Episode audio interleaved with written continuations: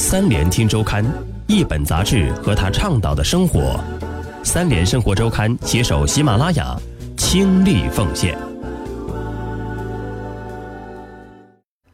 欢迎收听三联生活周刊。本期我们要分享的文章：中美贸易战会失控吗？在中美贸易大战剑拔弩张之际，特朗普总统在 Twitter 上主动示好，显示贸易冲突虽然看似紧张，其实还没有到失控的地步。文章主笔谢九。四月三日，美方公布拟加征关税的中国商品清单之后，中方很快作出回应，对五百亿美元的美国商品做出了同等规模和同等力度的对等反击。大豆、汽车、飞机等敏感商品均在激烈。至此，中美贸易大战第一回合的底牌均已亮出。中美双方虽然都已经公布各自的加税清单，不过这并不意味着会马上实施。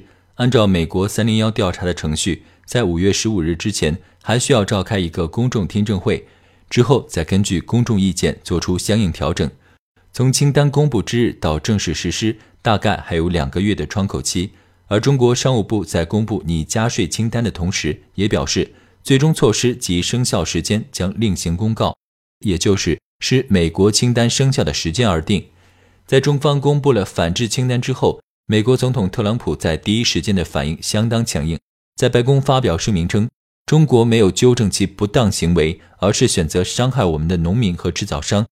鉴于中国的不公平报复，我已指示美国贸易代表考虑在三零幺条款下是否有一千亿美元的额外关税。”如果有的话，要确定征税此类关税的产品。应该说，特朗普的这种表现也并不让人意外。毕竟，贸易大战的较量才刚刚进入第一回合。作为这场战争的发起人，没有理由在第一时间服软。在中国公布了五百亿美元的反制清单之后，预计美国国内的相关行业会对白宫发起游说，并施加压力。波音公司已经表示要继续与两国政府积极主动的接触。美国农民和大豆协会等也通过各种渠道向特朗普喊话，表达对贸易大战的担忧。美国的农业人口比例虽少，但在实行选举人制度的美国，农业州手握的选举人票数却是相当可观。特朗普赢得大选，很大程度上也是依靠了农业州的支持。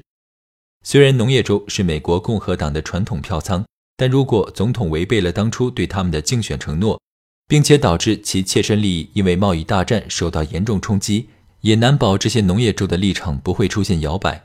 从这个意义上来看，中国的贸易反制措施越狠，才越能对特朗普形成更有力度的掣肘。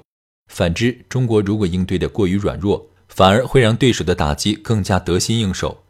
自从特朗普上任以来，中国对于特朗普的贸易保护主义表现出了相当的克制和忍让。去年四月份。中美双方提出了经贸合作的百日计划，计划在一百天之内让贸易逆差缩小，取得明显成果。其中最引人关注的就是中方重新开放了美国牛肉进口。自从二零零三年美国爆发疯牛病疫情之后，中国就一直禁止从美国进口牛肉。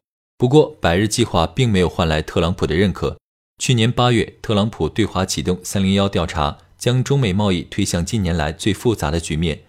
去年十一月，特朗普首次访华，带走了高达两千五百三十五亿美元的巨额合同。但即便如此，美国对中国的贸易战仍在继续升级。今年三月二十三日，特朗普宣布计划对六百亿美元的中国商品加征百分之二十五的关税。这意味着中国此前的忍让付之东流。如果继续采取绥靖政策，只会让对手更加得寸进尺。在连续的忍让无果之后，中方开始改变策略。四月四日，中方公布五百亿美元的商品清单，尤其是将大豆列入其中，至少传达出两层含义：第一，中方的反击绝不会选择不疼不痒，而是会坚决选择对手的最疼处回击；第二，为了实现痛击对手的目的，中方的回击将不惜牺牲自身利益。以大豆作为回击的武器，很大程度上得有两败俱伤的勇气，这也是特朗普反应激烈的原因所在。甚至威胁要对一千亿美元中国商品征税。对于美国而言，中国对美国大豆出口的冲击力不言而喻。美国有超过百分之六十的大豆出口到中国，金额高达一百四十亿美元。美国对华商品出口总额中，大概百分之十来自大豆。如果中国不再进口美国大豆，全球其他国家也很难找到如此强大的消费能力。对于美国农民的杀伤力可想而知。美国多家和大豆相关的协会发表联合声明，表示这将会给美国的所有大豆农场主造成毁灭性的影响。对于中国而言，如果不再从美国进口大豆，对自身也会带来一系列冲击。中国的大豆对外依存度非常高，主要进口国来自巴西、美国和阿根廷，其中巴西占比超过百分之五十，美国占比超过百分之三十。如果停止从美国进口大豆，寻找替代品也并不容易。如果中国巨额的需求转向南美或者其他国家，相关地区的大豆坐地涨价将是大概率事件。这意味着中国不得不承受更高的进口成本。同时，巴西和阿根廷对中国的大豆出口已经占据了很高的比例。巴西大概有超过七成的大豆出口到中国，阿根廷的比例更高。即使两国将剩余的全部大豆出口到中国，估计也很难填补美国大豆的缺口。中国进口大豆主要用于饲料豆粕和食用豆油。如果未来中国的大豆供应出现缺口，饲料豆粕价格上涨将带来猪肉价格飙升，而猪肉价格对我国的通胀系数又有着极其重要的影响。因此，我国选择对美国大豆出手，也是承受了较大的风险。也正因为如此，中国最终选择大豆牌，其实已经超出了美国的预期。美国今天对中国发起的贸易大战，很容易让人联想起上世纪八十年代。日本经济强势崛起之后，美国对日本贸易的持续打压。当时，美国对日本屡屡发起“三零幺”调查，并且在一九八五年逼迫日本签订了广场协议。日本从九十年代开始进入第一个失去的十年，和当时美国对日本的打压有着千丝万缕的联系。有了日本的前车之鉴，今天的中国不可能重蹈覆辙。回到中美贸易逆差这个问题上，从美国方面来看。美国和全球一百多个国家都有贸易逆差。如果只是中美双边存在贸易逆差，逆差的主要原因可能在中方；但如果是多边贸易逆差，说明问题的根源更多在美方。从中国方面来看，中国早就已经过了单纯追求贸易顺差的年代。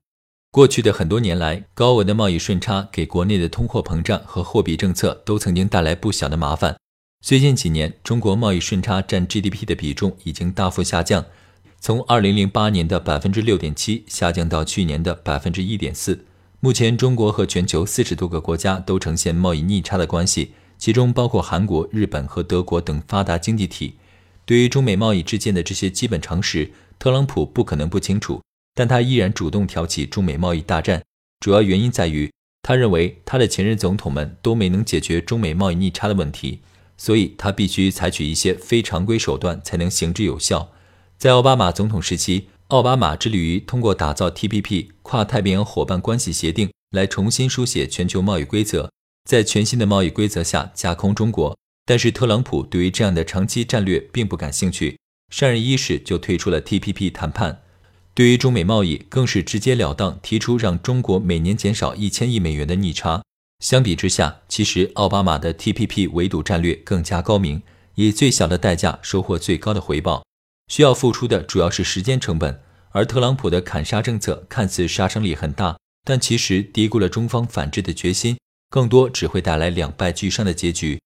对于特朗普而言，发起贸易战的初衷是获得更大的利益，但如果中方不惜牺牲自身利益来予以反制，特朗普不仅得不到预想中的收益，反而因为贸易战而受损。无论对于商人特朗普还是总统特朗普，这都是下下之选。在互秀肌肉之后，四月八日，特朗普终于开始在 Twitter 上主动示好，表示双方或将就知识产权达成协议。看似紧张的贸易大战，最终回到谈判桌前解决问题，仍然是大概率事件。